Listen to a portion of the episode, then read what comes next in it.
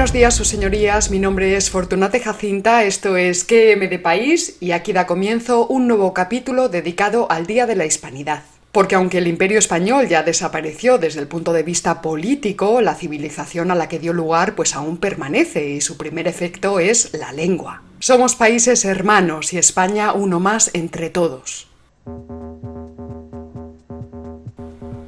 En febrero de este año publicamos un capítulo titulado Hispanidad, lo que no nos contaron en el colegio. Y ahí tratábamos la idea de hispanidad desde el vínculo formal, material y objetivo que nos une. Y así abordábamos los siguientes aspectos.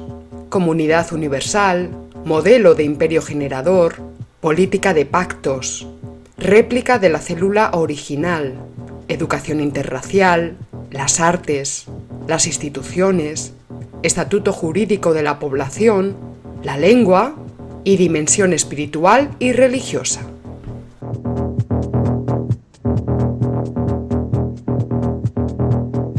Incluiremos el enlace, como siempre, en la caja de descripción de YouTube, aquí abajo. Pero bueno, en esta comunicación quisiéramos centrarnos en un aspecto muy particular de la hispanidad su relevancia dentro de la dialéctica de estados y de imperios del presente en marcha. Para empezar, queremos leerles un fragmento de la crónica que Francisco Lucientes, un periodista español enviado especial de la agencia EFE, remitió el día 13 de octubre de 1947, o sea, un día después de celebrarse el 12 de octubre.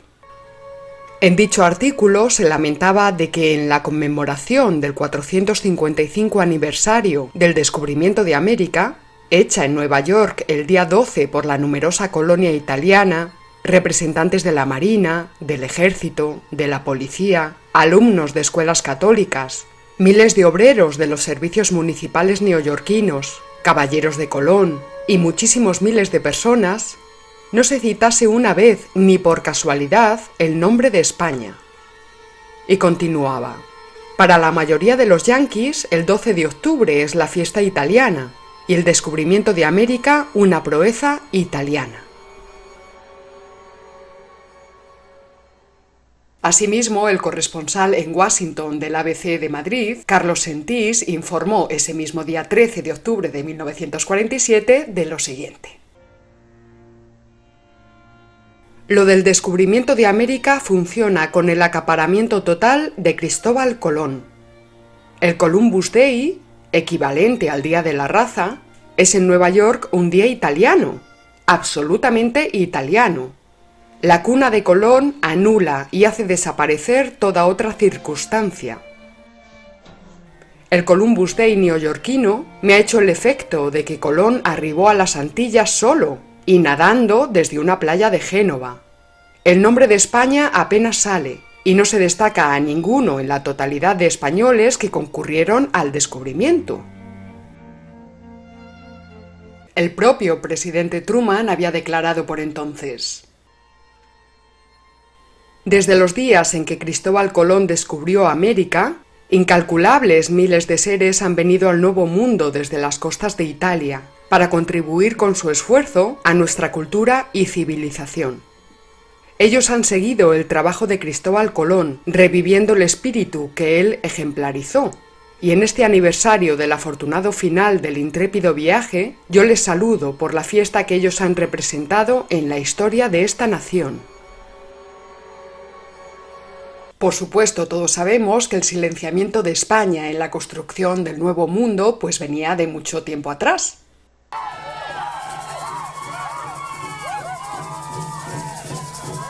El problema es que en los últimos años todos estamos observando un rebrote intensísimo en los ataques a los símbolos históricos de tradición hispánica. Esto es un recrudecimiento de la leyenda negra, tanto en los Estados Unidos de Norteamérica como en el interior de nuestras propias naciones. La diferencia está en que mientras en Estados Unidos esa hispanofobia sirve para reforzarse internamente como nación, en España y en los países hispanoamericanos sirve para dirigir ese odio hacia adentro, creando fracturas internas muy graves. Aquellos que niegan la existencia misma de esta ideología antiespañola pues tendrán que explicar por qué el dedo acusatorio que justifica el derribo de estatuas de Cristóbal Colón en distintos puntos de Estados Unidos no señala culpabilizándola a la nación italiana y a los italianos, sino que se dirige imperturbable hacia España y los españoles. La respuesta es que sobre la historia de España y sobre los españoles pues pesa un enjuiciamiento moral, que es la base sobre la que se fundó la leyenda negra contra España hace ya 500 años. Que se dice pronto, ¿eh? Pero es que claro, como resulta tan rentable y tan útil, claro, no, no vamos a parar, ¿eh? Justo ahora que está ahí en auge, en auge está la cosa. ¡Uy! Me... ¡Uh! Al final de este capítulo dedicaremos unas consideraciones contundentes sobre esta polémica y este asunto tan espinoso, ¿verdad? Pero antes analizaremos brevemente la génesis de la festividad del 12 de octubre.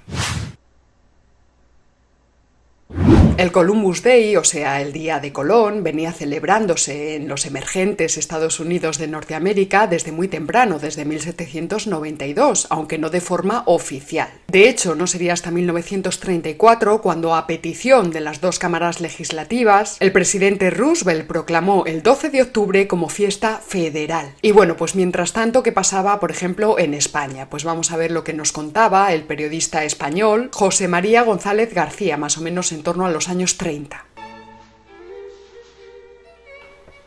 En 1892, en el cuarto centenario del descubrimiento, el gran Cánovas del Castillo quiso establecer la fiesta nacional del 12 de octubre en España y en América.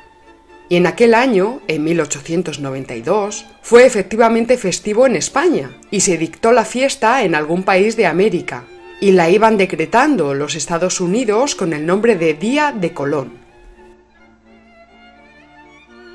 Este mismo periodista ya propuso en 1909 que el día 12 de octubre se declarara fiesta nacional y sugería de forma más o menos ingenua, bastante ingenua, el título de Día de Colón.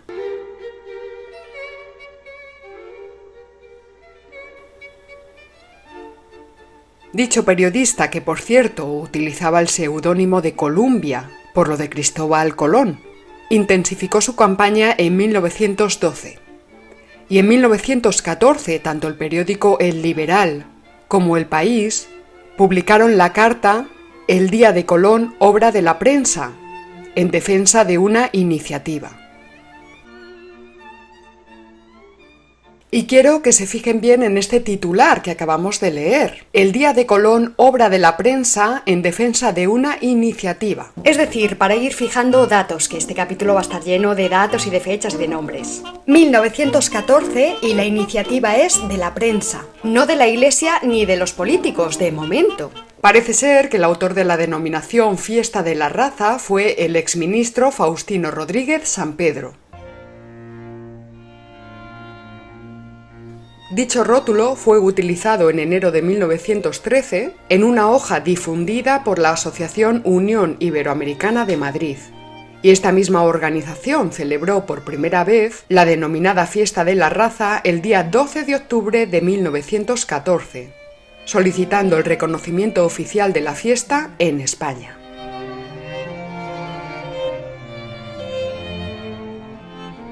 Y aquí vamos a detenernos brevemente porque claro, esto de la raza pues puede conducirnos a fatales equívocos. Así que regresemos al día 12 de octubre de 1900, fecha en que la Asociación Patriótica Española organizó una fiesta literario-musical en el Teatro Odeón de Buenos Aires, con objeto de conmemorar el descubrimiento de América. Ese día, el ínclito argentino don Ernesto Quesada pronunció su famoso discurso titulado Nuestra raza.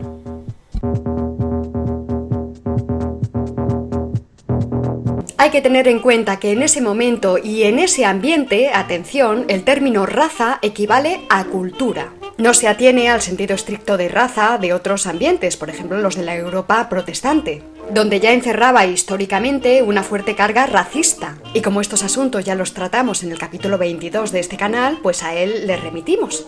Esta cita de don Miguel de Unamuno resulta muy atinada para entender por dónde vamos. Raza, palabra castellana, pero más que raza de sangre, más que línea de sangre, raza de lenguaje. Y un lenguaje es un pensamiento, es un sentimiento común, es una filosofía, hasta una metafísica. Cosa distinta, hay que advertirlo, es la idea de raza cósmica que el mexicano José Vasconcelos propugnaría en 1925 a través de su obra La raza cósmica, misión de la raza iberoamericana.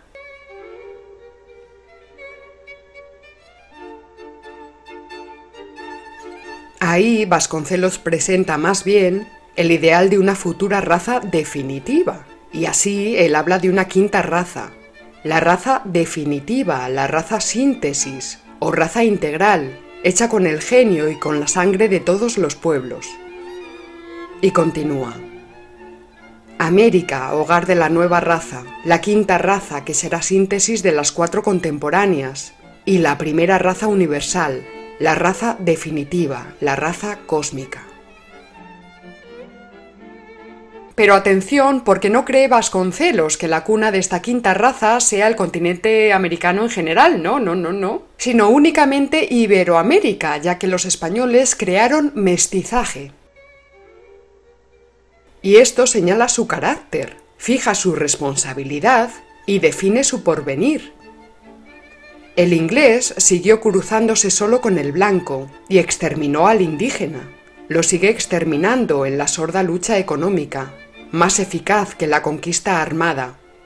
Esto prueba su limitación y es el indicio de su decadencia.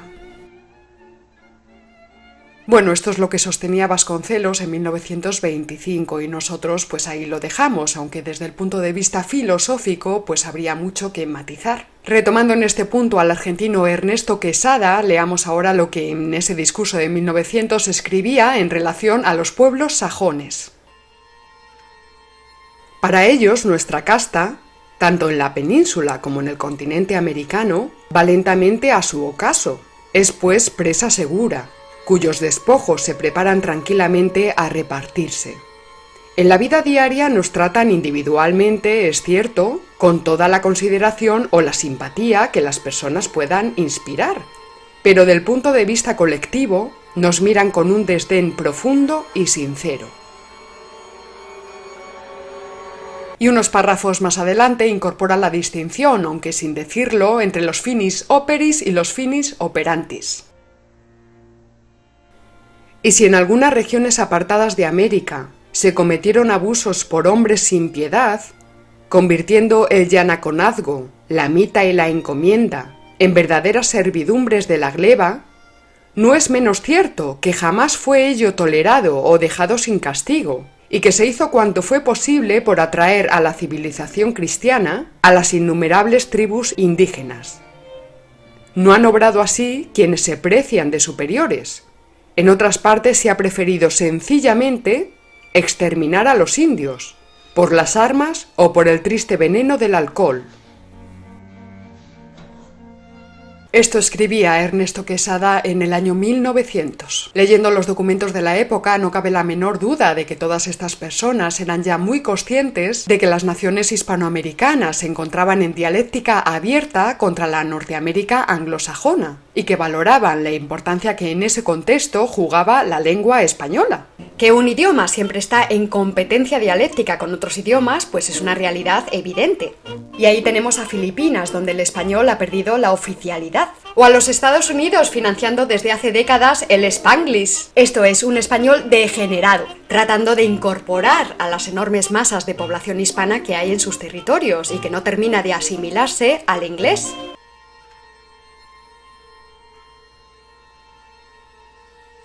Contra la lengua española, la segunda más hablada del mundo y en crecimiento, han tratado de potenciarse históricamente las lenguas vernáculas. Y en la propia España, el español es objeto de agresión constante por parte de quienes reivindican un sinfín de identidades ficticias. No en vano, el argentino Ernesto Quesada ya planteaba en ese discurso de 1900 el problema del idioma nacional. ¿Debe propenderse en Hispanoamérica a conservar la unidad de la lengua castellana? ¿O es acaso preferible favorecer la formación de dialectos o idiomas nacionales en cada república? Es decir, cuestión clave en ese momento de consolidación de las distintas repúblicas hispanoamericanas era determinar si se debía pensar a favor o en contra del español, de la lengua española. Ernesto Quesada fue cofundador en 1910 de la Academia Argentina de la Lengua. Fíjense que ya entonces no especifica de qué lengua. Dicha academia nació con objeto de corregir y ampliar el léxico local, contenido en el diccionario de la Real Academia de la Lengua Española de España, y de coordinar, junto con el resto de academias hispanoamericanas, la confección de un vocabulario hispanoamericano separado. En fin, en torno a este complejísimo asunto de la hispanidad, pues se nos abren a cada paso múltiples líneas y claro, no se pueden seguir todas. Así que en pos de la inteligibilidad nos conviene reordenarnos. ¡Orden, orden! Buscando la génesis de esta festividad del 12 de octubre, cuenta Zacarías de Vizcarra que el 12 de octubre de 1915 se habría celebrado por primera vez el Día de la Raza en la Casa de Argentina en Málaga, España. Y el 4 de octubre de 1917, el gobierno de la nación argentina, con la firma del presidente y de todos los ministros, declaró fiesta nacional el 12 de octubre. Estamos viendo, por tanto, el enorme protagonismo que Argentina y los argentinos asumieron en relación a este asunto. Pues ya hemos visto que fue precisamente Argentina la primera nación hispanoamericana en declarar el 12 de octubre como fiesta nacional. Lo hace antes que España,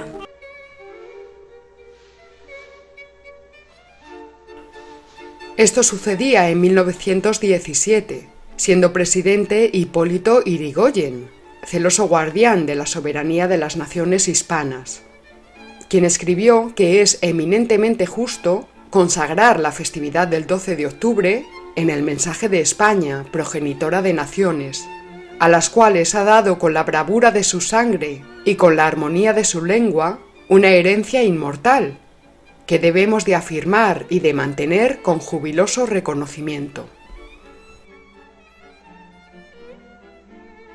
Un año más tarde, en 1918, Antonio Maura, el presidente del Consejo de Ministros de Alfonso XIII, firma, junto con Alfonso XIII, el decreto que denomina Fiesta de la Raza a la Fiesta Nacional Española, eh, conmemorativa del descubrimiento de América. Sin embargo, este rótulo, el de fiesta de la raza, pues fue suscitando muy pronto razonables recelos tanto por su indefinición como por las adherencias ideológicas de las que se iba cargando el propio concepto de raza tras los acontecimientos de la Primera Guerra Mundial, momento en que las ideologías racistas de los países noreuropeos pues quedaron plenamente al descubierto.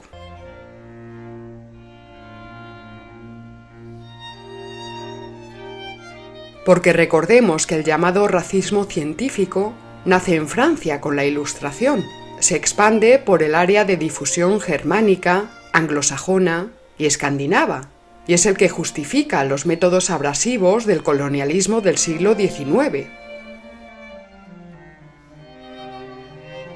Es decir, España y en general los países mediterráneos quedaban históricamente al margen de esta trayectoria irracionalista, es decir, países latinos y en general católicos. Y no olvidemos que el modelo antropológico del supremacismo racial fue considerado políticamente correcto en zonas de tradición anglosajona hasta después de la Segunda Guerra Mundial, y basta recordar el tratamiento jurídico que se daba a los aborígenes australianos todavía en los años 60 y más adelante también. Pues bien, el 12 de octubre de 1918, en Buenos Aires, el español Ricardo Moner Sanz introdujo el rótulo Fiesta Hispanoamericana porque al parecer le repugnaba el de Fiesta de la Raza. Ya que hoy, en el siglo XX, no acierto a ver más que una raza, la humana. Y continuaba. Apellidar fiesta de la raza a lo que es sencilla y netamente fiesta de la familia hispanoamericana se me antojó siempre inadmisible hipérbole, pues pugna con la lógica y con la historia. Pero sigamos, hasta ahora hemos visto cómo se van barajando distintos rótulos, distintos títulos para esta festividad del día 12 de octubre. Día de Colón, fiesta de la raza, fiesta hispanoamericana, así que habremos de abordar ahora el origen del término hispanidad.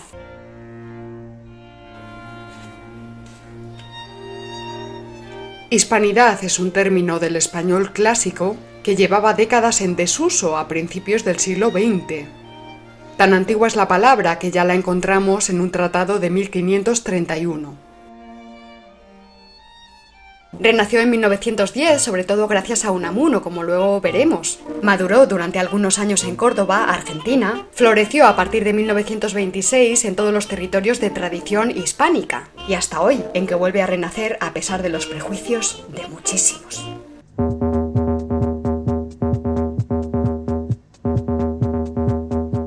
Hacia 1929, el sacerdote católico español Zacarías de Vizcarra, radicado en la Argentina, propuso en un artículo publicado en la revista Criterio de Buenos Aires que hispanidad debiera sustituir a raza en la denominación de las celebraciones del 12 de octubre. Para Vizcarra, la idea de hispanidad representaba la suma entre humanidad y cristiandad, entendida en sentido católico, claro. La hispanidad se presentaba frente al protestantismo como la síntesis perfecta entre la caridad cristiana y la igualdad entre todos los hombres. Esta identificación entre lo español y el catolicismo es la que triunfará durante el franquismo, y de ahí precisamente viene la idea equivocada de que la hispanidad es una celebración netamente franquista. Pero en este programa ya estamos viendo que no, que es bastante más complicado que eso, entonces vamos a hacer recuento. En primer lugar, la reivindicación de tal festividad es bastante anterior a la llegada de Franco. En segundo lugar, la nación argentina asume un papel absolutamente protagonista en todos estos asuntos. En tercer lugar, son los periodistas de un lado y del otro del océano y no los eclesiásticos quienes en muchas ocasiones toman la iniciativa. Y en cuarto lugar, Miguel de Unamuno empieza a utilizar o más bien recupera el término hispanidad 20 años antes que el sacerdote católico Vizcarra. Y de hecho, la cuestión religiosa, aunque es muy importante, no lo cubre todo, no llega a cubrirlo todo, y mucho menos en nuestros días. La apropiación de la idea de hispanidad por parte de la Iglesia Católica es relativamente tardía. En definitiva, la celebración de la hispanidad tuvo desde sus orígenes y mantiene hoy día un sentido civil, no meramente religioso, y puede y debe defenderse en un sentido cultural y filosófico, precisamente frente a la pujanza de los Estados Unidos y del inglés.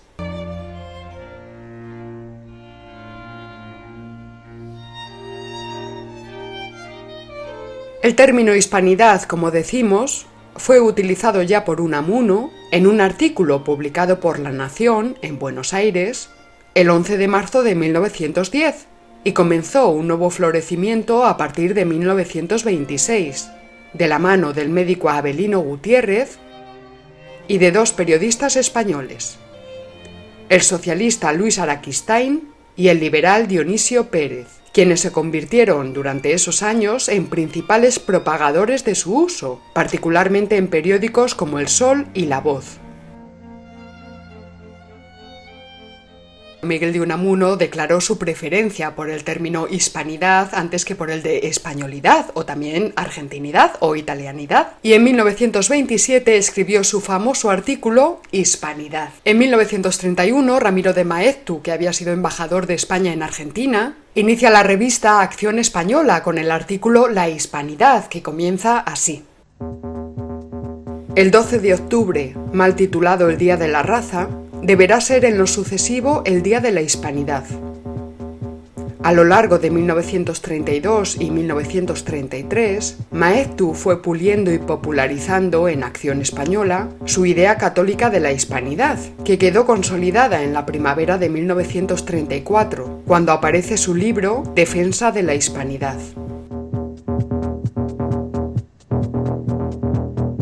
Como vemos, todo esto se está desarrollando en el contexto de la Segunda República Española. Y sobre esto habría tantísimo que decir. Mmm, Por ejemplo, podríamos hablar de la intensísima violencia anticlerical que por entonces se vivía en España. Y también en México, con lo de los cristeros, que aquí a veces se nos olvida, ¿verdad? Pero madre mía, Virgen del Amor Hermoso la que se lió. Nos conformaremos con decir que en 1935, en la plenitud de la Segunda República Española, y bien calentita que venía, se celebró por primera vez el Día de la Hispanidad en la Real Academia Española de la Lengua. En 1931, el entonces comunista Santiago Montero Díaz defendió contra los separatismos al conjunto de naciones ligadas por una comunidad de intereses y subordinadas a una denominación común de hispanidad. En 1937, Antonio Machado, el poeta, en su discurso de clausura del Congreso Internacional de Escritores de Valencia, habló como un español consciente de su hispanidad.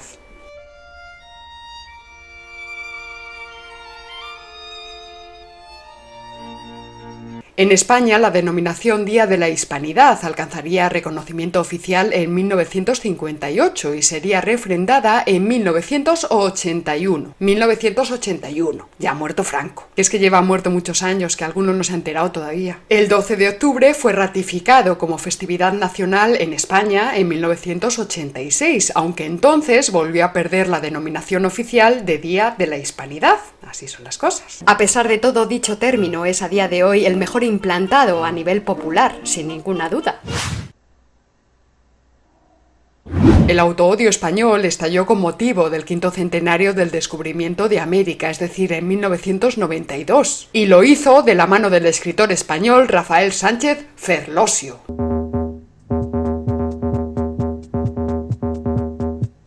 El muy peine escribió entonces esas indias equivocadas y malditas, para decir que aquí nada había que celebrar, puesto que todo había sido crueldad y rapacidad por parte de España y de los españoles.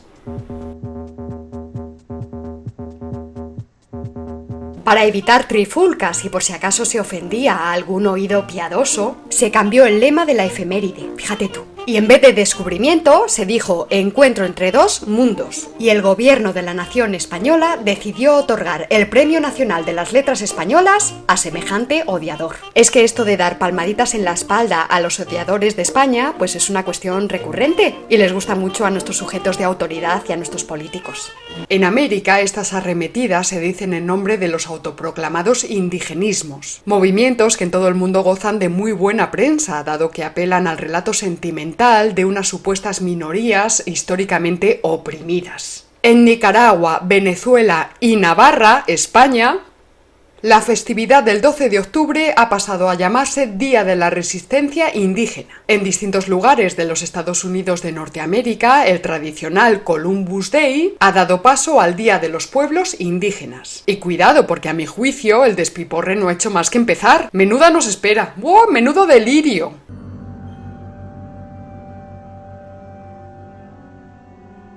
Asimismo, estos ataques han renacido con muchísima agresividad en España, de la mano de los movimientos separatistas, que buscan directamente la secesión, apoyándose en el argumentario hispanófobo de toda la vida.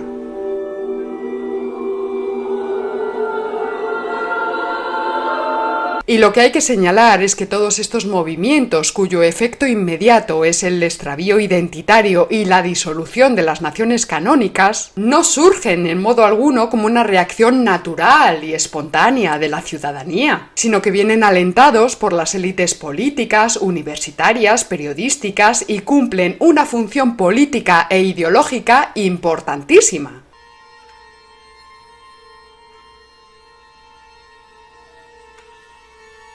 Por un lado, borrar la culpa de los Estados Unidos de Norteamérica en la depredadora expansión colonizadora de sus antepasados, los colonos anglo-protestantes norteamericanos.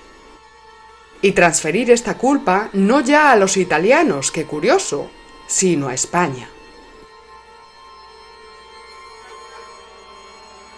Lamentablemente, tanto en la España actual como en las distintas naciones hispanoamericanas, una parte importantísima de nuestras élites practican desde hace años esta metodología negro-legendaria, que consiste básicamente en sustituir la historia por la antihistoria a golpe de omisiones y exageraciones, alejándose vergonzosamente de todo rigor científico y filosófico. Y es que, queridos amigos, la leyenda negra es una ideología política que sirve a intereses políticos y económicos muy concretos. Y si no, observen el gigantesco negocio que el separatismo catalán ha logrado a costa de seguir presentando a Castilla, una de las zonas más despobladas y desindustrializadas de España, como una tiránica, inquisitorial y frailuna fuerza opresora.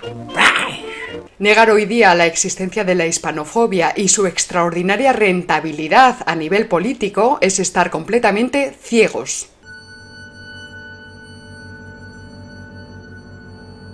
Que una parte importante de nuestras élites, a un lado y otro del océano, sigan fomentándola en los planes educativos y en sus productos culturales, películas, documentales, proyectos artísticos, etc., es ejemplo de extrema imprudencia política y todos deberíamos denunciarlo de forma contundente.